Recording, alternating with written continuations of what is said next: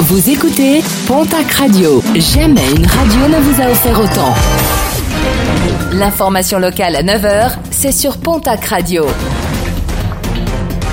Bonjour Jean-Marc Courage Sénac.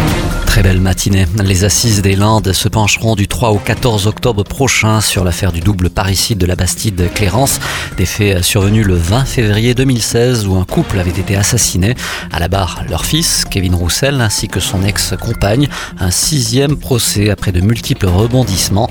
Les trois premiers n'étaient pas parvenus à leur terme. Lors du dernier, en appel, les débats avaient dû être interrompus. Le principal accusé affirmant que n'était pas Kevin, mais son frère jumeau.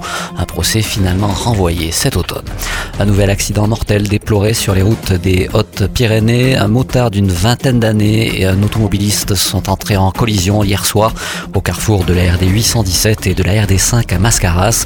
Malgré l'intervention des secours, le jeune motard n'a pu être ramené à la vie. La mauvaise combustion d'un chauffe-eau, certainement à l'origine d'un dégagement de monoxyde de carbone hier dans une résidence de la rue Ramon à Tarbes. Un gaz inodore mais mortel et qui a donc provoqué hier une intoxication collective avec notamment des nausées pour cinq personnes qui ont été prises en charge par les secours. L'enquête se poursuit à Rudy après plusieurs dépôts de plaintes suite à des piqûres sauvages lors des dernières fêtes en début de mois. Un suspect interpellé et placé en garde à vue a finalement été remise en liberté, aucune charge n'ayant été jugée suffisante à son encontre. Alors que les fêtes estivales vont se multiplier, les autorités multiplient les appels à la vigilance.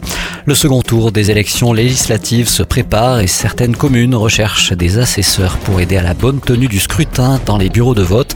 C'est notamment le cas à Tarbes. Pour candidater, vous pouvez directement contacter votre mairie. Et puis pour finir, un mot de sport et de basket avec un nouveau gros départ enregistré à l'élan béarnais. Après le départ de Brandon Jefferson, Justin Bibbins a annoncé hier sur les réseaux sociaux qu'il quittait le club après 4 années à Pau. Aucune information en revanche quant au club choisi par le meneur la saison prochaine.